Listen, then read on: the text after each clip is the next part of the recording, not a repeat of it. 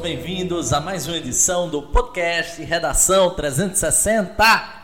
Sou o professor Mário Vitor e hoje nós vamos conversar bastante sobre mais um tema relevante para a sociedade brasileira. Conversaremos sobre a criação da Lei Geral de Proteção de Dados e o quanto que ela incide nas fake news. Para isso, receberemos a advogada Kate Oliveira em sua segunda participação no nosso podcast. De antemão, gostaria de chamar a sua atenção para conhecer a nossa plataforma, o nosso site redacal360.blog.br e verificar o tema da redação na semana. O tema dessa semana é, por sinal, fake news. E o podcast de hoje vai te ajudar a construir a sua redação em cima principalmente dos argumentos trazidos pela nossa convidada. Gostaria de chamar a sua atenção também para o Instagram na reta do Enem. Quer conhecer tudo o que se passa no Redação 360? É só seguir o Instagram, arroba na reta do Enem. E agora, antes de a gente chegar ao nosso editorial, gostaria de chamar para a nossa conversa a advogada Kate Oliveira, nossa convidada de hoje, para deixar aqui uma mensagem inicial para vocês público ouvinte e agora também espectador do nosso YouTube. Bom dia, boa tarde, boa noite, Kate Oliveira. Bom dia, boa tarde, boa noite. Estou muito feliz com o convite. Falar sobre LGPD e direito digital é uma das coisas que eu mais gosto, porque eu estudo muito e a gente se debruça sobre esses temas diariamente. Para quem atua na área, a gente quase que não dorme. Enfim, é um prazer, espero contribuir né, com algumas reflexões sobre o tema. Com certeza, querida Kate. É uma honra para nós do Redação 360 poder contar com a sua colaboração mais uma vez. Antes da gente chegar ao nosso editorial, você que está nos assistindo aqui no YouTube, gostaria de fazer um pedido a você. Coloca aí para se inscrever no canal Na Reta do Enem e acompanhar todos os vídeos do Redação 360. Aliás, não só isso, vou pedir para você também dar um like aí no nosso vídeo e acompanhar todas as nossas estruturas e trabalhos anteriormente postados. E principalmente, quem ainda não ouviu do episódio 1 até o episódio 35, ele está lá no nosso Spotify. Então você vai poder acompanhar temas como saúde mental, ética e jeitinho brasileiro, que inclusive foi gravado por mim, Kate e outros convidados mais logo no início do ano, e outros temas mais tão importantes e interessantes quanto o de hoje. Então, se inscreve no canal, corre lá no Spotify também, se inscreve no nosso canal no Spotify e acompanhe tudo do Redação 360. Agora vamos ao nosso editorial. A Lei Geral de Proteção de Dados Pessoais, LGPD, lei número 37.709/2018, é a legislação brasileira que regula as atividades e tratamento de dados pessoais e que também altera artigos, como o artigo 7 e o 16 do Marco Civil da Internet. O Brasil passou a ser ou passou a fazer parte dos países que constam né, com uma legislação específica para a proteção de dados e da privacidade dos seus cidadãos desde a criação deste Marco Civil. E agora né, caminha para um segundo passo com a LGPD, tão falada e conhecida. Essa legislação se fundamenta em diversos vetores e valores, como respeito à privacidade, a autodeterminação informativa, a liberdade de expressão, de informação, comunicação e principalmente de opinião. A inviolabilidade da intimidade, da honra, da imagem, ao desenvolvimento econômico e tecnológico, a inovação, a livre iniciativa, a livre concorrência, a defesa do consumidor e principalmente a defesa dos direitos da liberdade e da dignidade humana. A LGPD, portanto, cria um conjunto de conceitos novos, recém-criados da área jurídica e estabelece condições nas quais os dados pessoais podem ser tratados. Define um conjunto de direitos para os titulares dos dados, gera obrigações específicas para controladores de dados e, principalmente, cria uma série de procedimentos e normas para que haja o maior cuidado com o tratamento de dados pessoais e compartilhamento com terceiros. Mas são muitas as dúvidas sobre o funcionamento da Lei Geral de Proteção de Dados no Brasil, além de como ela poderá combater diversas mazelas da sociedade, como a manipulação das massas através das fake news. E para esclarecer essas dúvidas e outras tantas, o podcast Redação 360 traz hoje a ilustre presença da advogada Kate Oliveira. Kate, para começar a nossa entrevista, esclareça o que é e o que foi né, esse marco civil da internet e por que ele foi um marco para a legislação brasileira. Primeiramente, muito bem pontuado, né, toda essa reflexão sobre a LGPD.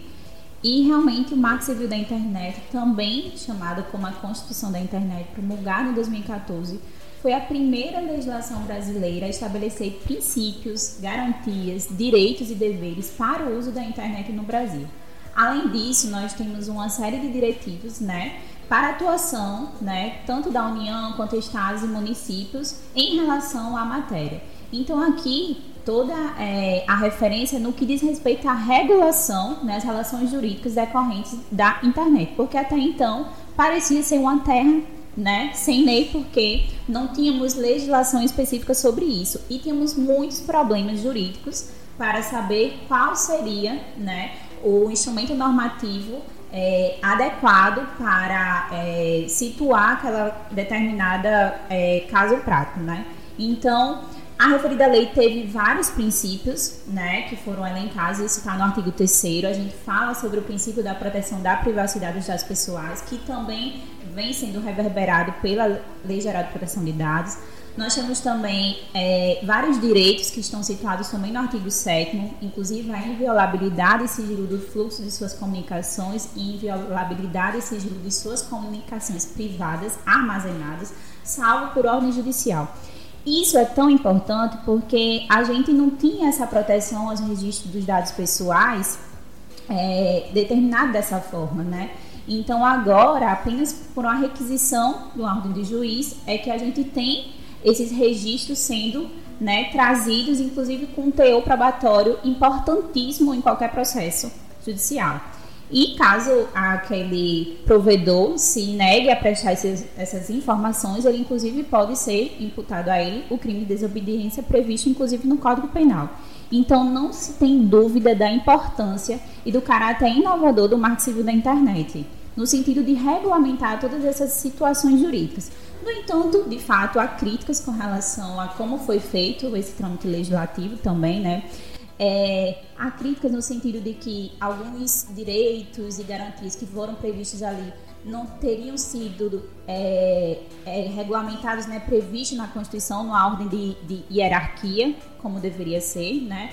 Mas, assim, é, são críticas que a gente tem que ter também muito cuidado. O Marco Civil também é, há, há situações em que ele traz uma, uma contextualização, né? Dos princípios de uma forma é, um pouco apartada, assim, não, não traz a especificação dos, dos, direitos e garantias e deveres constitucionais. Nós temos uma adoção é, um pouco equivocada do que seria o termo internet, porque há quem defenda a, a importância da gente colocar, em vez do termo internet, que teria uma restrição de tempo né, e espaço, né, uma questão terminológica, para a questão de tecnologia de informação e comunicação. Enfim, isso são questões críticas que a gente precisa debater assim no, no, intuito de aprimorar a legislação, mas ela tem um caráter inovador importantíssimo, sendo praticamente diariamente utilizada nesse novo, novo mundo moderno. Kate, uh, vou propor um pequeno desafio aqui, tá? Uh, você trouxe muito bem, referendou muito bem uma explicação técnica sobre o que seria essa Lei Geral de Proteção de Dados. O nosso público é um público mais jovem, um público que está fazendo Enem ou que está fazendo concurso público e ele precisa entender com um pouco mais de, de, de, de, de literariedade, talvez um pouco mais de simplicidade, o que simboliza essa lei. Você, em dado momento, falou que ela representa uma nova constituição, só que uma constituição em meio ao mundo virtual, em meio às redes. Como é que funcionaria isso? Você poderia explicar de uma forma um pouco mais prática para o nosso ouvinte? Sim. É, é, interessante a gente fazer até uma abordagem comparativa entre a, um, o Marco Civil da Internet e a LGPD. Por quê? muita gente é, questiona se haveria é, objetivos diferentes, de fato há, e se teria uma questão de hierarquia entre elas para uma, é, uma questão prática. Então, o que, que eu falo? A, o Marco Civil da Internet, como eu disse, ele tem essa função primordial de regulamentar todas as questões, as relações jurídicas no meio da internet. Isso serviu para a gente é, direcionar uma diversidade de situações jurídicas. Por quê?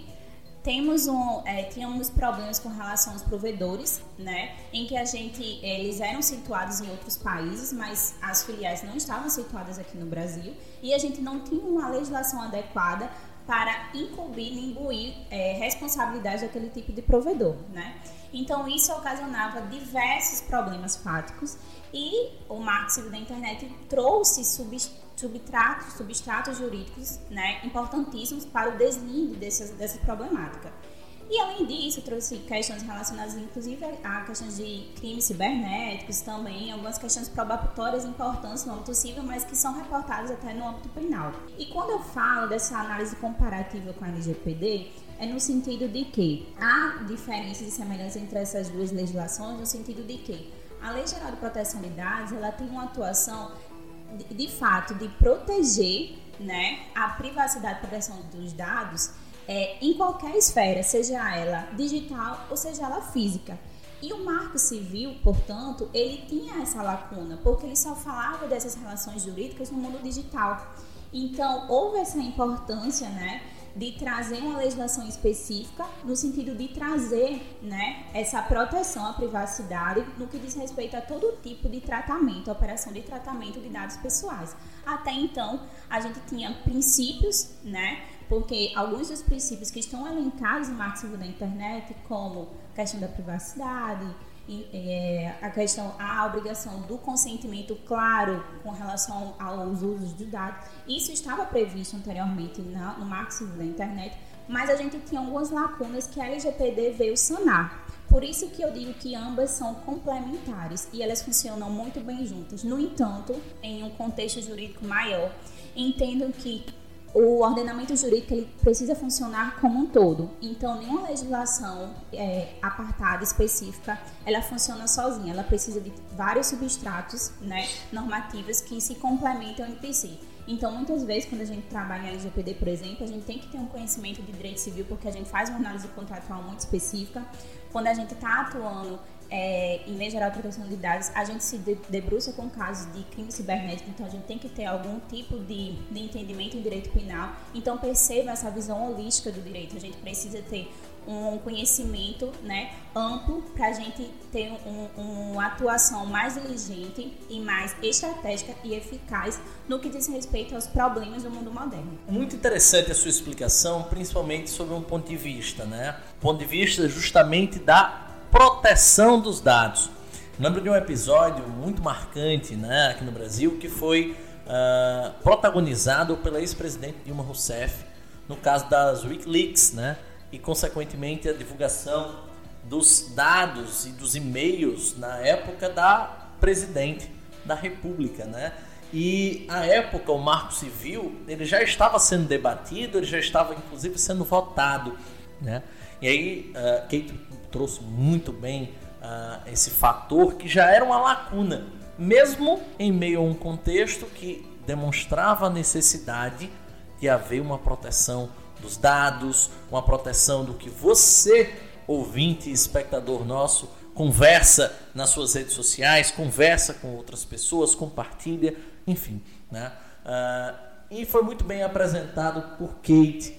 Kate, vamos uh, dando, dar continuidade a essa questão da LGPD. Quais os benefícios práticos? E aí você não precisa de uma explicação mais, mais vasta, talvez de uma forma um pouco mais direta. Há, de fato, muitos benefícios. Quais seriam eles? Sim, nós temos inúmeros benefícios, principalmente no que tange a regulamentação dos direitos dos titulares de dados e a questão da responsabilidade, tanto administrativa perante a Autoridade Nacional de Proteção de Dados, que finalmente né, agora está em, em vigência, né?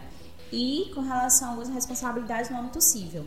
Então nós temos é, uma. São várias pessoas, que a gente chama de pessoas no sentido bem figurado, que fazem todas as operações de tratamento que até então não tinham responsabilidades muito bem definidas. Isso tinha efeitos práticos muito complexos.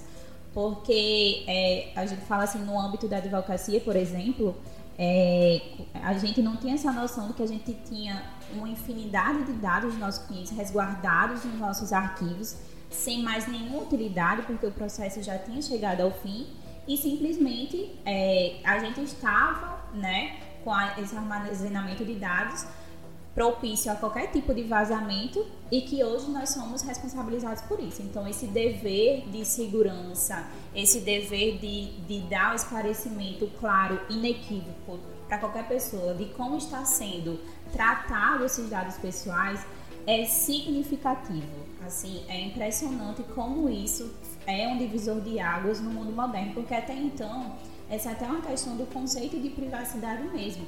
A gente é engraçado porque é, a gente não gosta de ter uma conversa, né? A gente tá conversando no WhatsApp com, com alguém, uma mãe, seu pai, seu namorado, enfim. E você tá no ônibus, você não quer que ninguém veja aquele tipo de conversa, porque você está resguardando sua privacidade.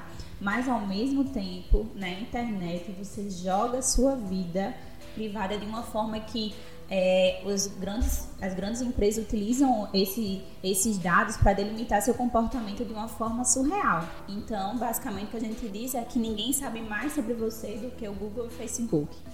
Então, assim, nós temos é, diversos direitos titulares que agora estão, são é, estão sendo devidamente exigidos, né, com relação ao acesso a dados, saber como eles estão sendo tratados. Eu posso, inclusive, pedir a retificação desses dados, eu posso revogar o consentimento. Ah, eu não sabia que eu tinha dado consentimento para que o Facebook utilizasse meus dados e fosse propagando para diversas outras empresas e elas ficassem é, promovendo o tipo de comportamento de, de consumo que eu tenho.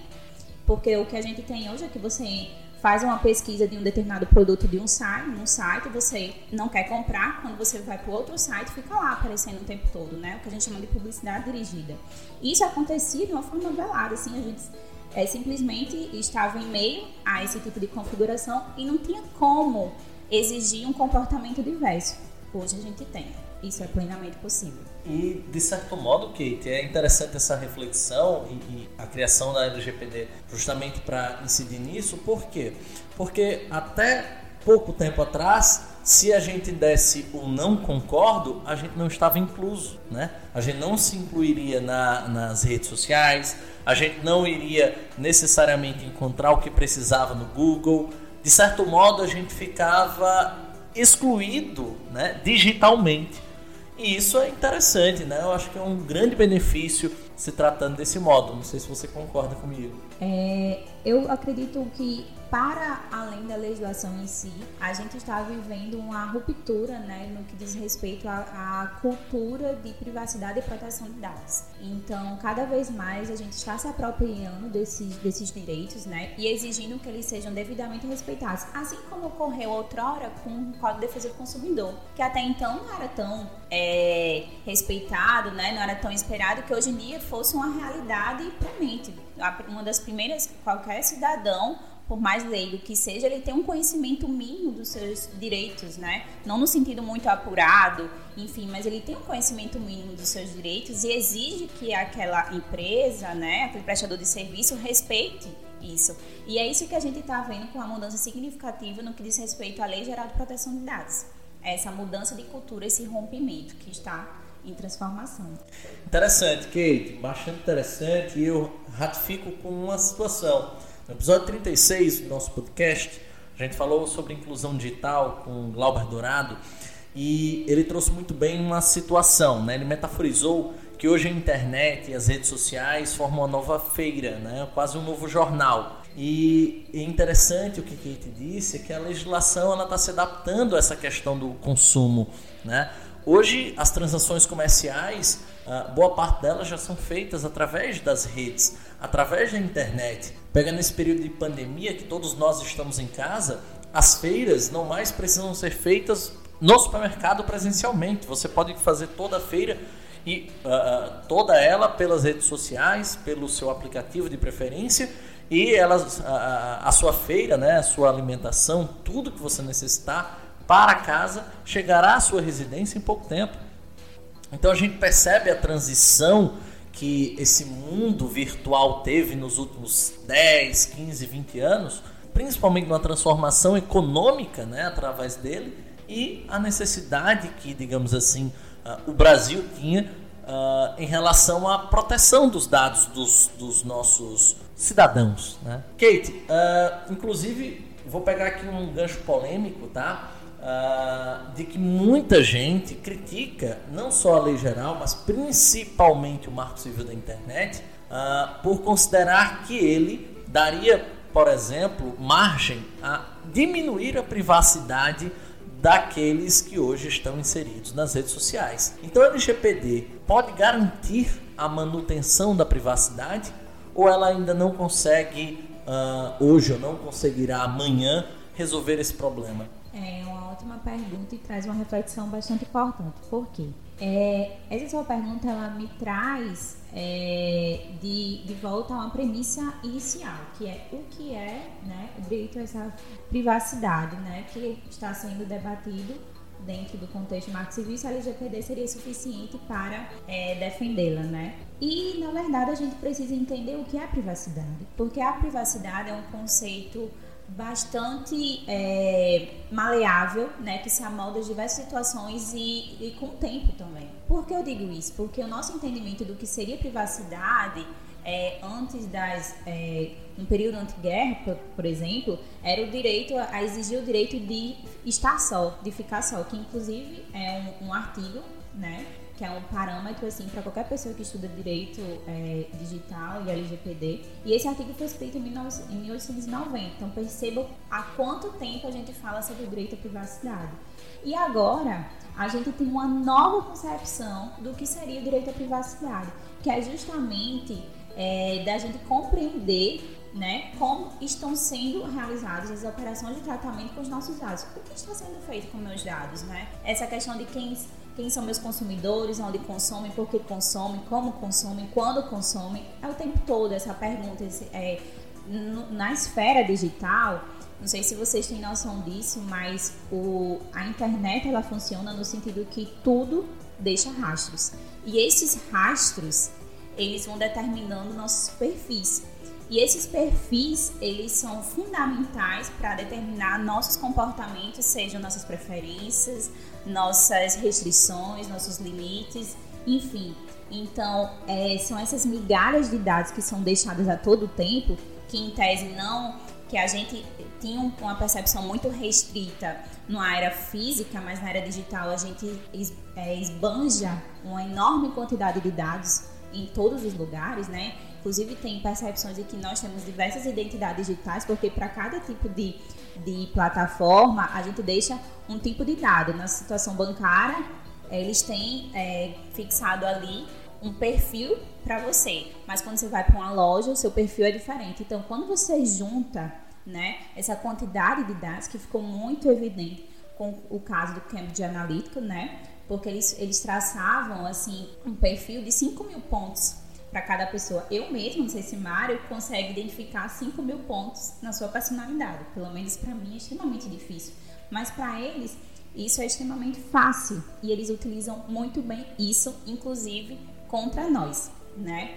Então, é, essa, toda essa questão do que, dessa mutação do que é privacidade ela, inclusive, foi é, reverberada pelo Supremo Tribunal Federal, né, que é o princípio da autodeterminação informativa, que a gente precisa ter controle sobre como está sendo, o que está sendo feito e como está sendo feito né, com os nossos dados pessoais.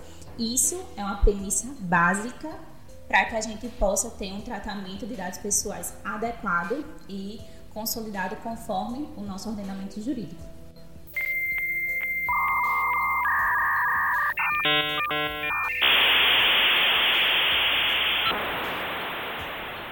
Muito interessante, Kate.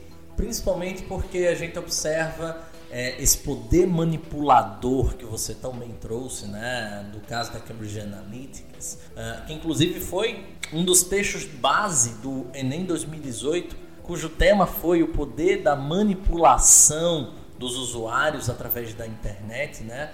Uh, e eu chamo a atenção do poder que a política hoje pode uh, se utilizar uh, dessas informações, desses dados pessoais e principalmente manipular toda uma sociedade, manipular todo um, todo um Estado. E em relação a isso, inclusive, Kate, recentemente a Polícia Federal instaurou um inquérito e prendeu alguns empresários que supostamente estariam uh, disseminando através das redes, principalmente do WhatsApp, fake news em diversos grupos. Você poderia explicar um pouco mais sobre esse fato? Esse fato, né, esse caso é emblemático, né? E eu digo porque, assim, é, primeiro que o inquérito em si, a forma como foi instaurado o inquérito, né, já causou bastante polêmica, porque ele foi instaurado de ofício, né, enfim.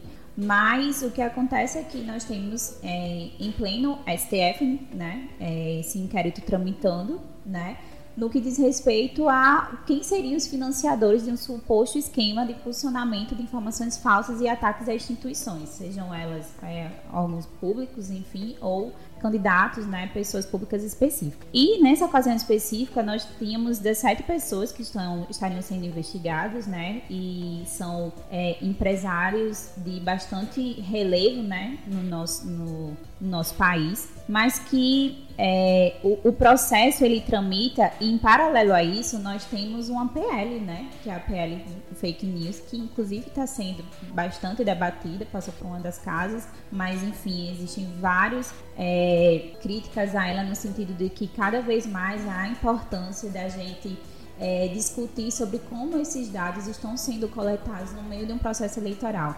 Engraçado, Mário, que essa é a atual discussão do mundo moderno. Eu estava participando do seminário, 11º seminário é, de privacidade e proteção de dados, né, a nível nacional. É um dos eventos assim que marca, é, praticamente ele faz um rememora toda a Constituição de Proteção de Dados né, do Brasil. E um dos é, a mesa de abertura foi justamente a influência desses, desses comportamentos, né, desses dados que estão sendo avaliados e estão é, comprometendo os regimes democráticos, né? Até que ponto nossas é, ações, nossas atitudes são de fato direcionadas de forma influenciada ou não por esse tipo de abordagem fake news, né?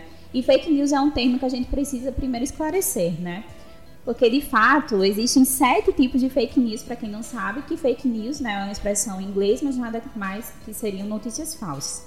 E a gente tem, na, na primeira situação, uma sátira ou paródia, que é um exemplo de fake news, mas que não tem essa vinculação né, tão negativa de causar prejuízo a outro. Nós temos a falsa conexão, que é a chamada notícia que não condiz com o conteúdo esperado. Nós temos um conteúdo eminentemente enganoso, né? Esse uso mentiroso de informação para difamar é, essa pessoa. Nós temos o falso contexto, que são situações em que o conteúdo é verdadeiro, mas ele é compartilhado com um contexto falso. Nós temos o conteúdo impostor, que usa-se o nome de uma pessoa, mas com afirmações irreais.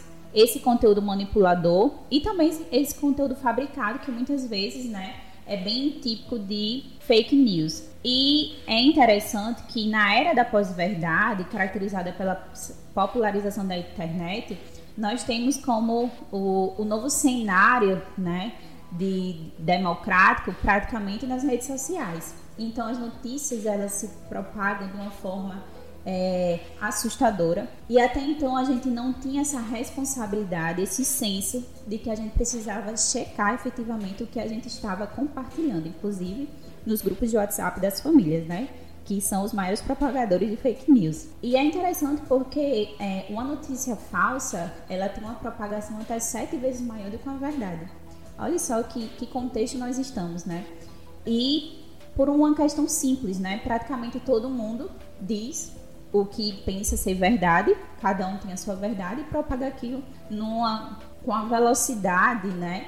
Um volume de dados muito grandes que é, passa né, a ganhar todas as esferas da sociedade e causa problemas assim jurídicos é, terríveis, né? Sejam no direito penal também, que a gente tem vários casos de difamação, injúria, e calúnia, enfim, e também situações de, de estamos depreciando cada vez mais o discurso democrático, né? Porque estamos acreditando mais em notícias falsas porque a gente não se atém à fonte, à veracidade daquela notícia. E isso é bastante polêmico e a gente precisa prestar atenção nisso. Perfeito, Kate, perfeito. Uh, é muito interessante esse, esse dado que você trouxe. Ele pode ser utilizado com, com toda certeza por vocês na redação, tá? Uh, e ele só nos mostra uma realidade cruel, a realidade de que a gente só quer enxergar a verdade. Aliás, a gente só acredita na verdade que quer enxergar. Né? Infelizmente, uh, isso vem tomando conta do, do espectro político do Brasil, aliás, do espectro político do mundo. Né?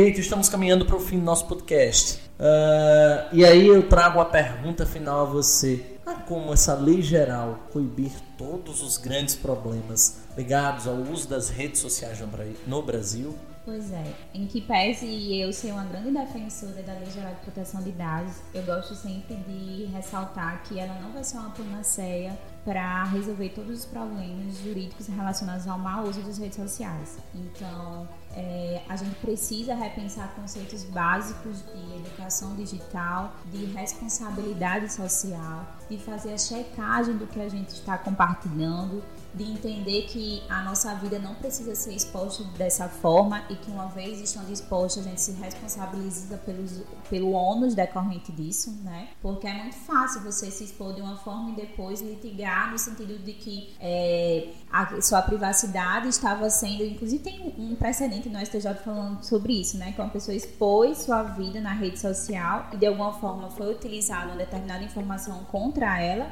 e depois ela é, suscitou judicialmente que aquela informação estaria no âmbito de privacidade e o STJ disse não, mas se você colocou o seu perfil aberto para informações para todo mundo, é porque essa informação para você poderia ser, poderia ser utilizada, né, para todas as pessoas, inclusive contra você mesmo, né? A gente tem que aprender a arcar com o ônus das nossas próprias escolhas, mas confesso que, para mim, é, nada como a educação digital, a cidadania digital, como premissa inicial para qualquer problema que a gente venha a ter com relação ao uso das redes sociais. Muito obrigado, Keito Oliveira, por toda essa contribuição. Né? Foram foi um programa incrível, principalmente esclarecedor para quem nunca tinha ouvido falar em Lei Geral de Proteção de Dados e principalmente quem estava perdido para um tema como fake news. Kate, antes de fato haver um encerramento, gostaria de desejar a você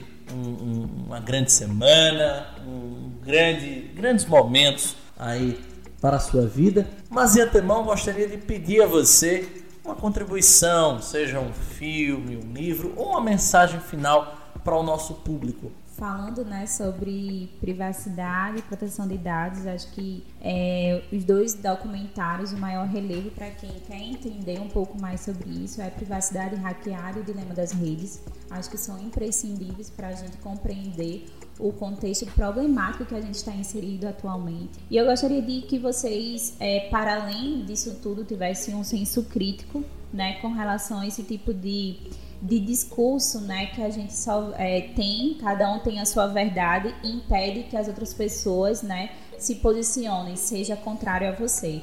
Isso, no contexto democrático, isso é extremamente pernicioso, porque cada vez mais a gente está sufocando um, o discurso democrático e a gente fica impedindo né, esse debate político e, e deixando, impedindo que as outras pessoas tenham a oportunidade de desfazer conceitos, inclusive equivocados, porque a gente não dá a oportunidade de debater efetivamente. E o preço da democracia que nós escolhemos efetivamente foi o pluralismo de ideias, sejam elas concordem ou não com o nosso posicionamento político. Então, a reflexão que eu deixo para vocês, agradeço pelo convite e estou sempre à disposição. Muito obrigado, Keita Oliveira, por toda essa contribuição. Antes de encerrarmos o podcast de hoje, gostaria de deixar uma dica, uma dica cultural para hoje, que pode ser uh, colocado na redação e uma dica que foge sempre da caixinha. A dica de hoje é utilizar num tema completamente moderno, uma canção completamente antiga, né? A canção de Os Mutantes Panis et Circenses. Para quem não lembra, Os Mutantes foi um grupo contracultural liderado por Rita Lee lá pelo fim dos anos 60 e essa canção Panis et Circenses mostra o quanto que a sociedade brasileira está na sala de jantar à espera do que ver e do que comer. Hoje, com as redes sociais, nós estamos nos esbaldando de conteúdos, nos esbaldando de entregas que são inclusive muito boas para alguns e muito ruins para outros. A grande questão é que, uh, é que falta para nós um filtro. Um filtro do que absorver, um filtro de qual conteúdo consumir, um filtro para que você observe que aquele conteúdo condiz ou não com aquilo que você quer para a sua vida. Então, essa canção que mostra que as pessoas estão na sala de jantar, que as pessoas estão na sala de jantar, que as pessoas estão na sala de jantar, desculpa a repetição, mas é para se conectar com a música, estão à espera do que ver e do que comer. Então, em cima disso, você pode construir uma boa reflexão, seja no parágrafo introdutório, seja no parágrafo argumentativo ou até no desfecho da sua redação, para mostrar ao seu leitor, ao seu corretor, no caso, que você tem um vasto repertório sociocultural. Fica aqui também as indicações de Kate, muito bem referendadas. E claro, fica aqui o nosso desejo que você dê seu like aí no YouTube, se inscreva no nosso canal e principalmente siga o Na Reta do Enem no nosso Instagram. Lembrando a você que está ouvindo pela primeira vez ou assistindo pela primeira vez no YouTube, a experiência no Spotify com este áudio e principalmente com a imersão narrativa é um pouco diferente. Vá conhecer o Redação 360 no Spotify. E você que está no Spotify, que tem curiosidade em nos ver, é só acessar o canal Na Reta do Enem no YouTube e pesquisar pelo podcast Redação 360. Então é isso, minha gente. O nosso muito obrigado e até semana que vem.